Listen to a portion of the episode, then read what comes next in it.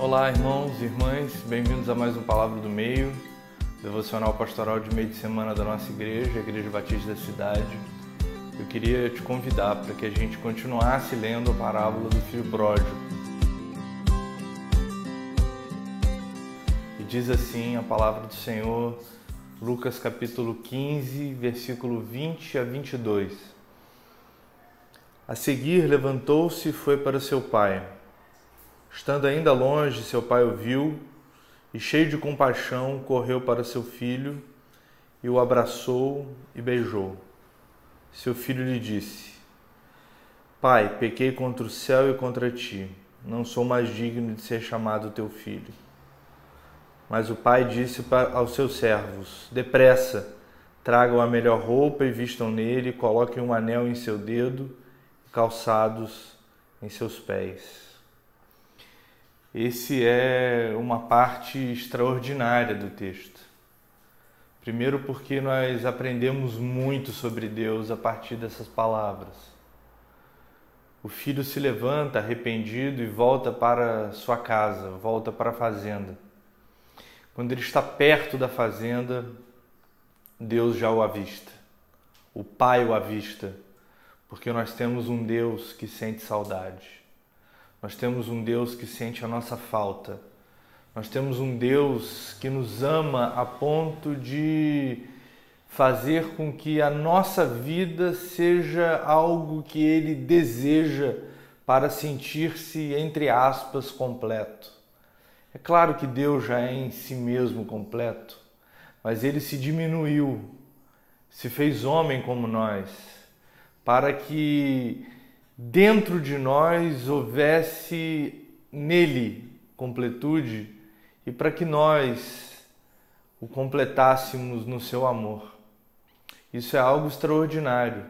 O Deus eterno, todo-poderoso, é o Deus que, mesmo tendo todo o poder, também sente falta, também sente saudade.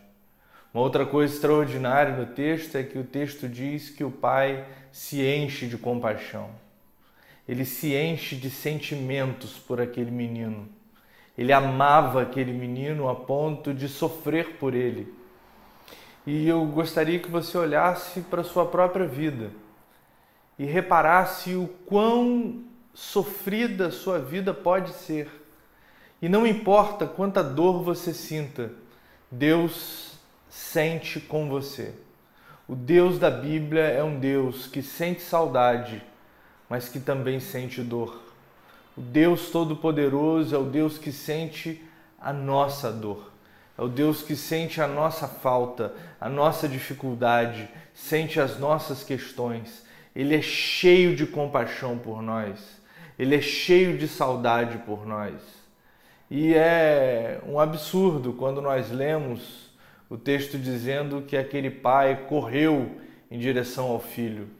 Homens velhos não corriam na época de Jesus. Correr e levantar o vestido para correr era um ato de indignidade. Mas aquele homem prefere parecer indigno para chegar mais perto do seu filho.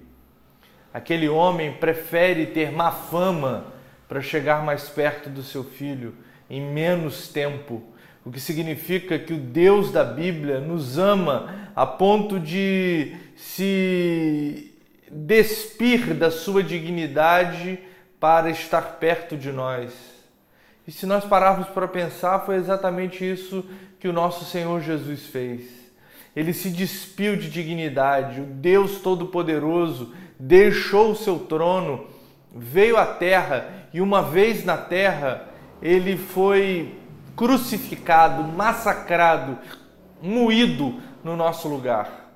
Isso é algo muito, muito, muito importante e que nós precisamos ter em mente a todo tempo. O Deus da Bíblia é o Deus que não se importa consigo para nos amar. Ele não mede consequências para nos amar. Ele não mede esforços para chegar até nós.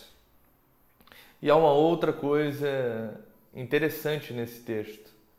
Interessante porque se liga à mensagem e ao texto da semana passada. Aquele menino, enquanto estava no chiqueiro cuidando de porcos, ele planejou um discurso. Um discurso para chegar perto do seu pai e lhe falar: Pai, pequei contra o céu, contra ti, não sou mais digno de ser chamado teu filho, faça de mim como um dos teus empregados, etc, etc. Só que quando aquele menino chegou, ele começou a falar. E ao falar, o pai o interrompe. Deus não está preocupado com as nossas desculpas. Deus está ansioso pelo nosso arrependimento. E uma vez arrependidos, nós não precisamos fazer esforços para receber perdão, porque é Deus quem corre na nossa direção, é Deus quem se compadece de nós, é Deus quem não se importa com a sua fama, com a sua boa fama, é Deus quem nos abraça para nos ter perto dele. Esse é o Deus da Bíblia. Esse é o Deus de Jesus.